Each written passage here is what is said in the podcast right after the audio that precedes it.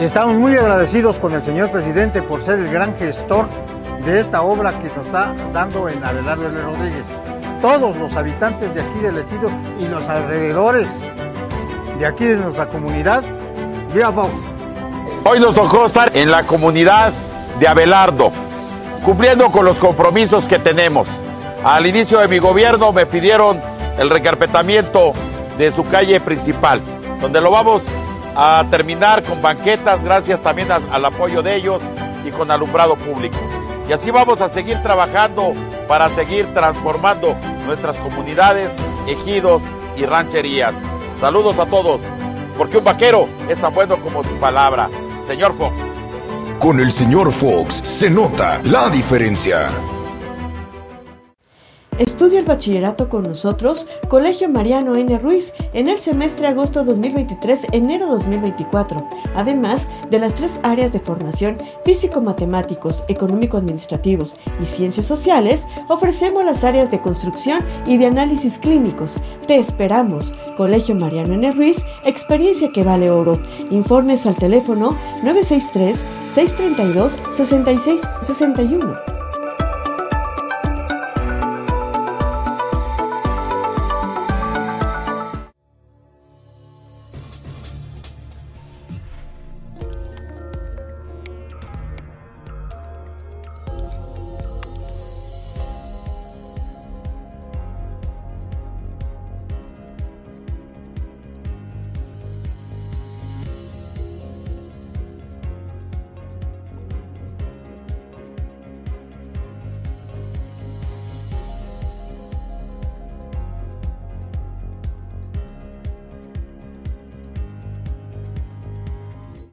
632 6661. amable audiencia de Factory News, bienvenidos, bienvenidas. Me da mucho gusto saludarles. Soy Angélica Altuzar. Me acompaña en la producción el ingeniero Dina Ramírez, bajo la dirección de Guadalupe Gordillo.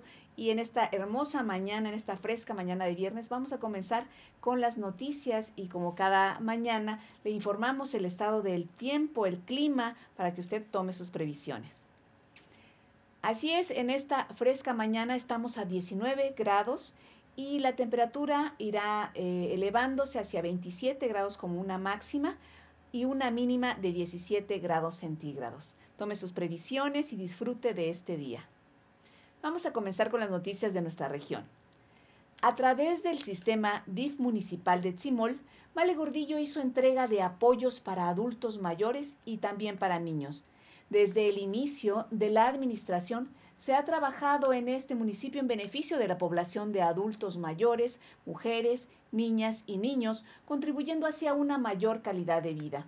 En apoyo al sector de la población, Male Gordillo, presidenta del DIF municipal de Etzimol, realizó la entrega de pañales a personas adultas mayores y pañales, leche y vitaminas a niños menores de 5 años.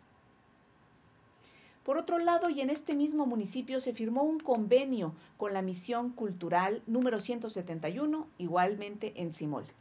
En la sala de cabildo del municipio de Simol se realizó la firma de convenio entre la Misión Cultural número 171 y autoridades ejidales de la colonia Ochusjo. Para este nuevo ciclo escolar se instalará el servicio de atención a los habitantes de la comunidad en mención donde se brindarán los talleres gratuitos de baile folclórico, deportes, agricultura y ganadería, carpintería, música, enfermería, corte y confección, industrias rurales y educación básica, especialmente primaria y secundaria. En representación del licenciado Joel Altuzar Jiménez, presidente municipal, estuvo la ciudadana Male Gordillo, presidenta del sistema DIF municipal de Tzimol. A través de las gestiones realizadas por esta administración municipal que dirige el licenciado Joel Altuzar, ante la Secretaría de Educación, se logró que este programa educativo de misiones culturales se quedara un ciclo escolar más en este municipio de Tzimol. Pues enhorabuena. Por otro lado, eh, se, dio, se llevó a cabo otra actividad interesante a través de la Secretaría de Agricultura y Desarrollo Rural, el subcomponente ganadería, para el bienestar, se otorgaron apoyos en fomento a la actividad pecuaria para pequeños productores. Este programa coadyuva con la autosuficiencia alimentaria mediante la adquisición de sementales con registro genealógico y de evaluación genética. Dicho programa está dirigido especialmente a productores pecuarios de 5 hasta 50 vientres bovinos, fueron identificados por Cíniga. Siendo sede el municipio de La Trinitaria con la presencia del presidente municipal, el contador Ervin Pérez Alfaro, y, una representación del presidente municipal de Comitán de Domínguez, del presidente Mario Antonio Guillén Domínguez. Así como también asistieron al evento funcionarios del gobierno estatal y federal cuando se dio a conocer este proyecto y se dio la entrega de sementales bovinos para el mejoramiento pecuario en la región y por supuesto en el municipio de Simol, donde además se hizo entrega de cheques a 18 productores ganaderos del municipio para la adquisición de sementales bovinos. Vamos a la primera pausa de Factory News y regresamos. Gente hermosa, nosotros somos Bronco y estamos muy contentos de vernos en vivo y a todo color. Amigos de Comitán de Domínguez, Chiapas, nos vemos este 4 de agosto en el Teatro del Pueblo. Bailemos y cantemos. Nos vemos pronto.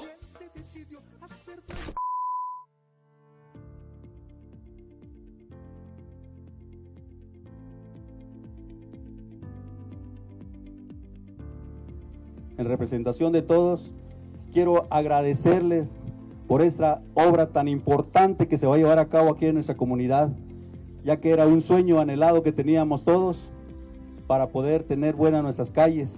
Muchas felicidades a los habitantes de Guadalupe Victoria, eh, va a ser el beneficio del pueblo, gracias por la confianza, gracias por el amor que le tienen a su colonia, por eso son las gestiones y hoy se vuelven realidad. Para impulsar la economía local, se le pide al constructor, a la persona que va a estar encargada de la obra, que los invite a que si gustan trabajar, los que podamos y los que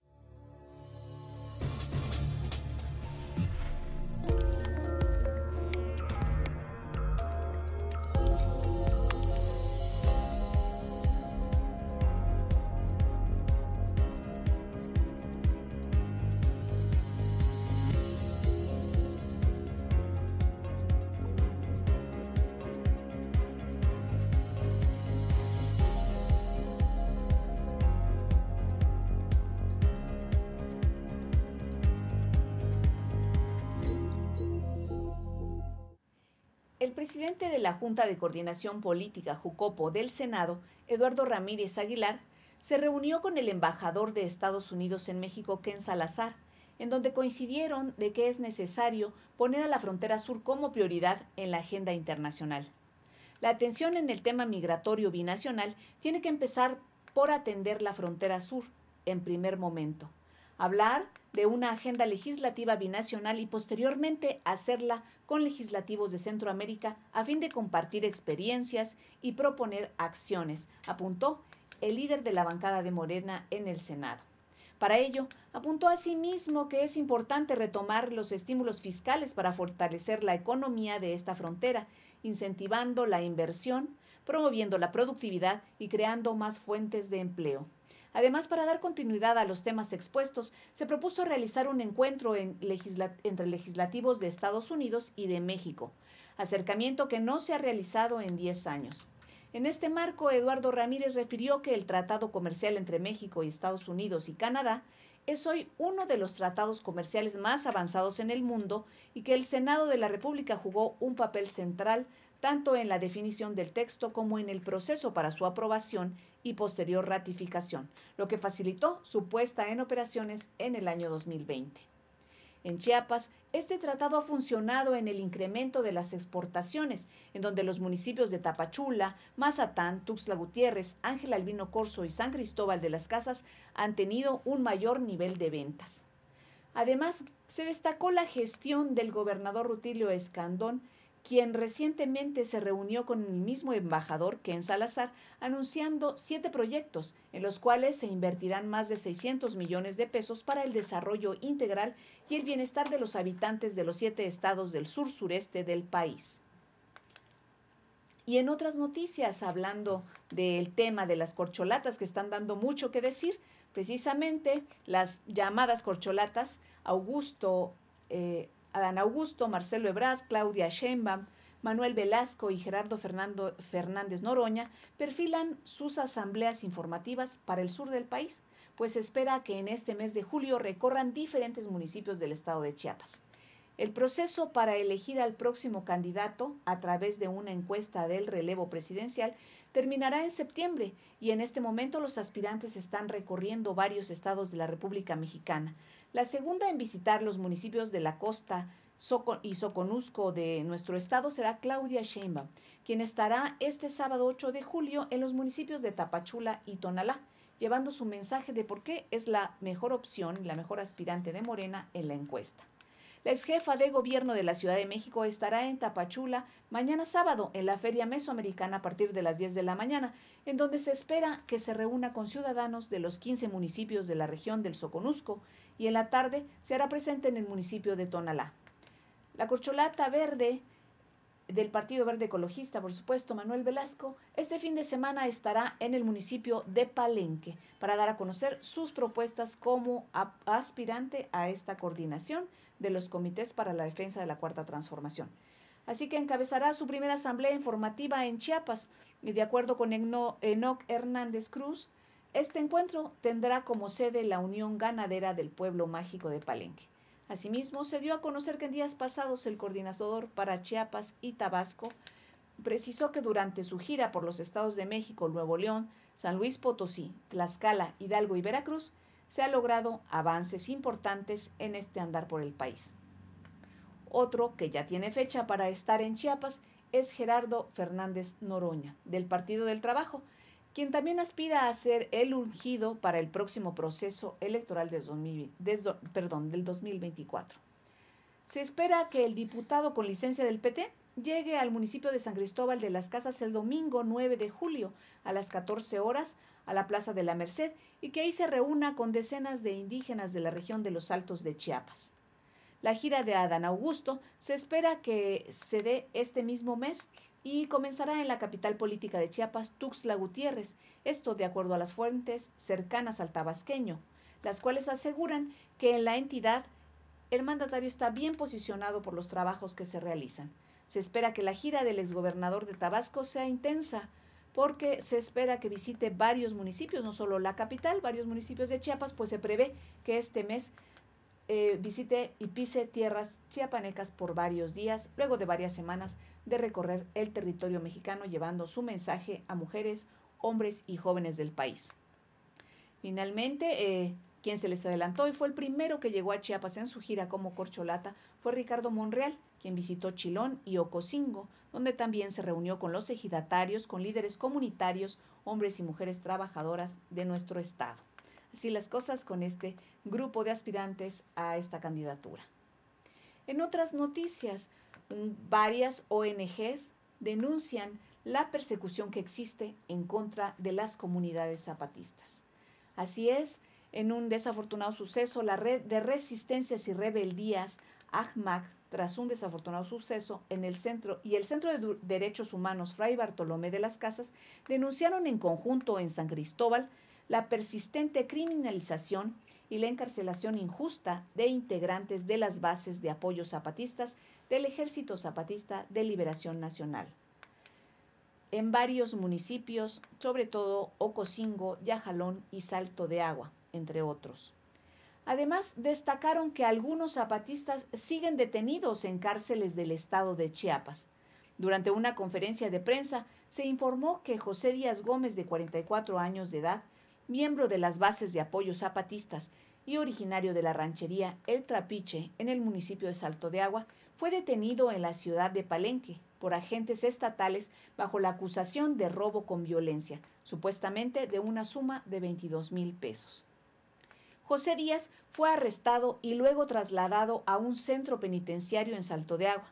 Durante su detención le confiscaron bienes y su cartera en la que llevaba la cantidad de 1.400 pesos, los cuales no han sido devueltos.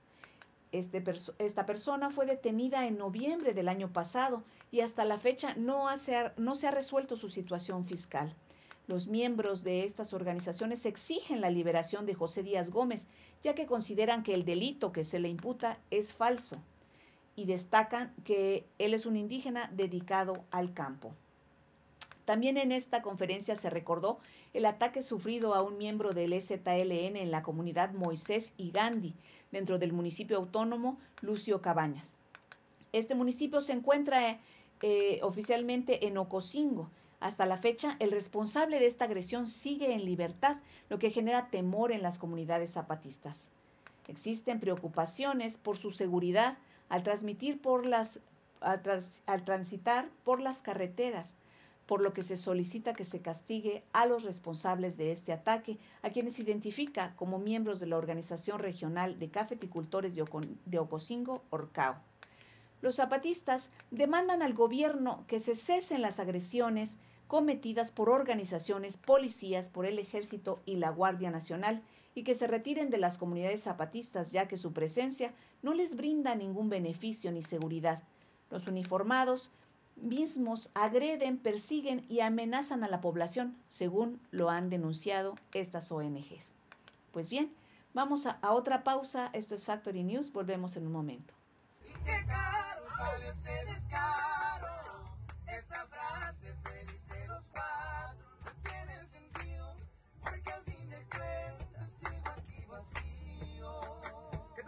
Nosotros somos La Arrolladora. Para toda la gente de Comitán, Chiapas, vamos a estar con ustedes el 30 de julio en la Expoferia Internacional de la Marimba y las Flores. Vamos a estar ahí en la explanada cantándoles muchos corridos, cumbias y todos los éxitos de los amigos de La Arrolladora.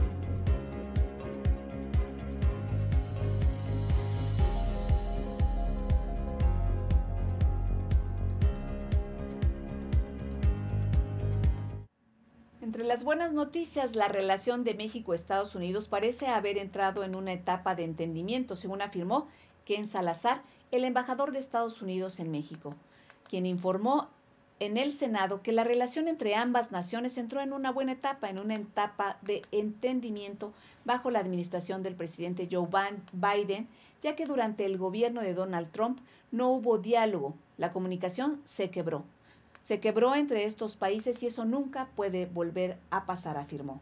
Después de una reunión con el presidente de la Junta de Coordinación Política del Senado, Eduardo Ramírez, el embajador Salazar insistió en que hay una nueva época en la relación bilateral, bajo el trabajo y el liderazgo del presidente Biden. El presidente de Estados Unidos dijo, le instruyó a Salazar reforzar la comunicación y la cooperación con México y se ha tenido un diálogo fuerte con el presidente López Obrador y su gabinete en la economía, la seguridad, educación y en todos los temas. Es, recalcó, el diálogo que se requiere cuando las naciones son buenos vecinos e insistió en que tenemos muchísimas oportunidades y que haya desafíos de vez en cuando e inquietudes en la relación son muy pocas en comparación con las oportunidades grandes que tenemos entre nuestras naciones. La realidad es que el gobierno anterior de los Estados Unidos no tuvo diálogo, se quebró la comunicación entre Estados Unidos y México. Eso nunca debe pasar otra vez. Estamos en una época nueva bajo el trabajo y liderazgo del presidente Biden, en que la relación que llevamos ahora con México es mucho mejor. Eso destacó el diplomático que para él, además, la relación entre Estados Unidos y México es para siempre. Y como senador, que fue de su natal Colorado, respeta el trabajo legislativo y considera que en el nuevo clima de entendimiento es fundamental el trabajo de los parlamentos. En este encuentro privado con el presidente de la Jucopo, expuso la necesidad de que también se fortalezca el diálogo entre legisladores de Estados Unidos y México, dado que desde hace más de 10 años no hay ese intercambio entre senadores que se lleva a cabo a través de las reuniones interparlamentarias.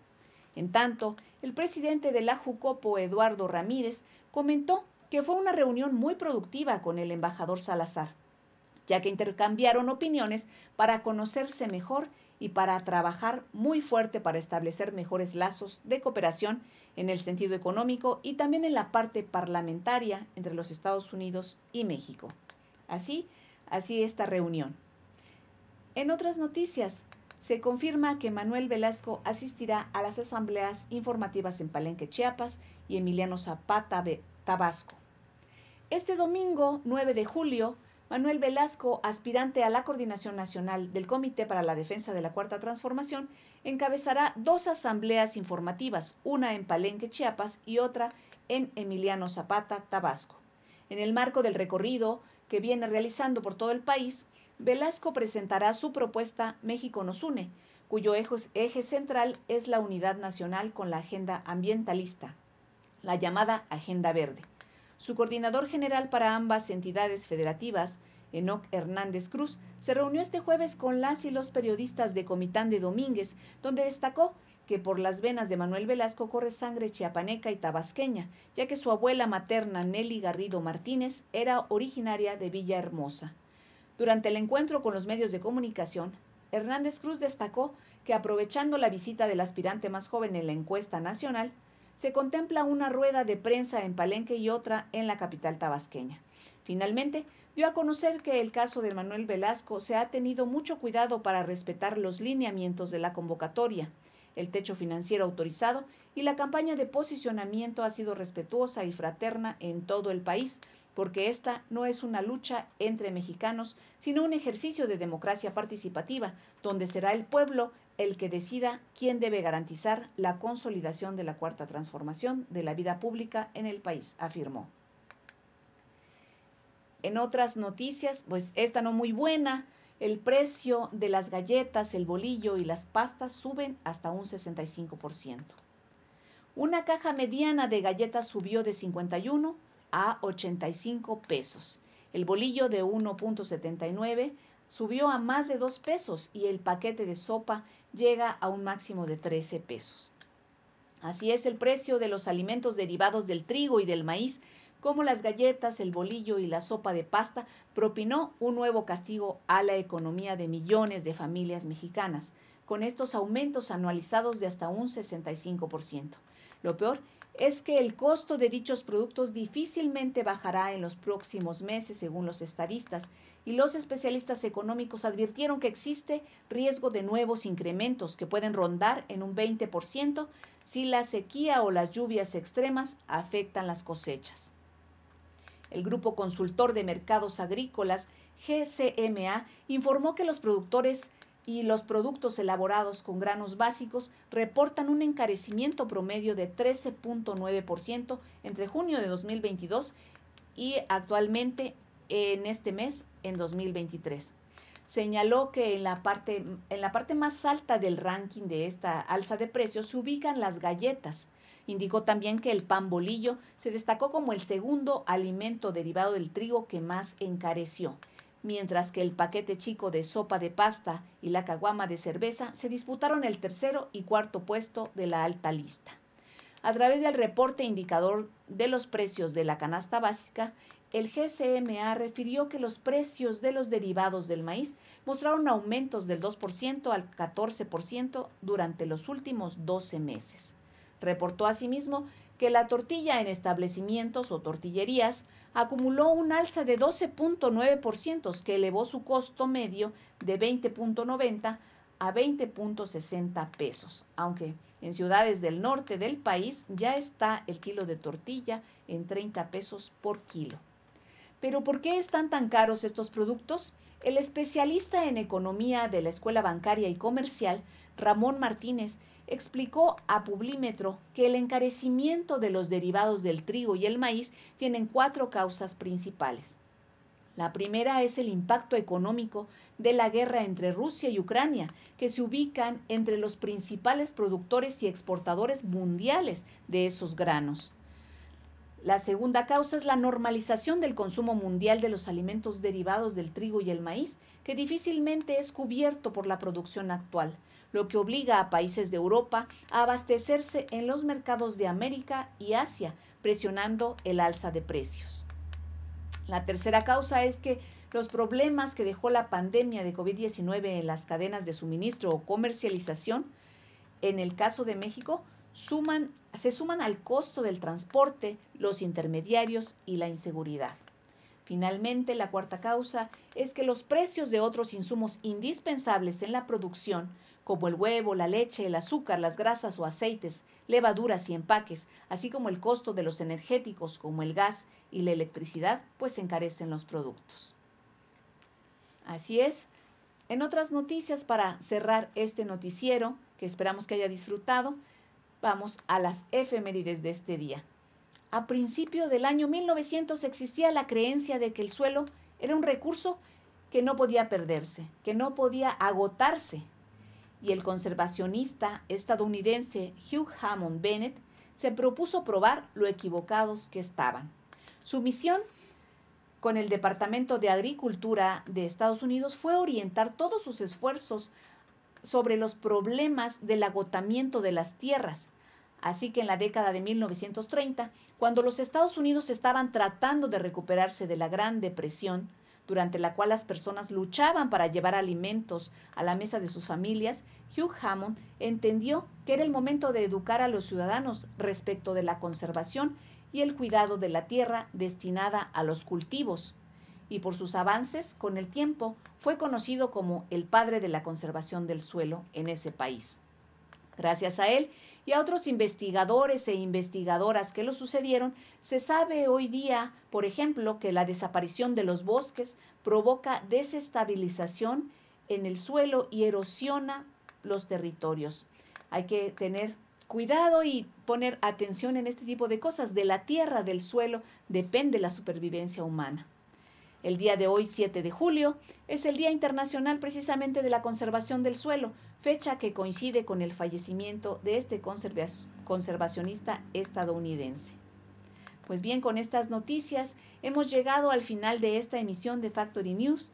Nos vemos el lunes para ver y escuchar quién dijo qué. Muy buen día.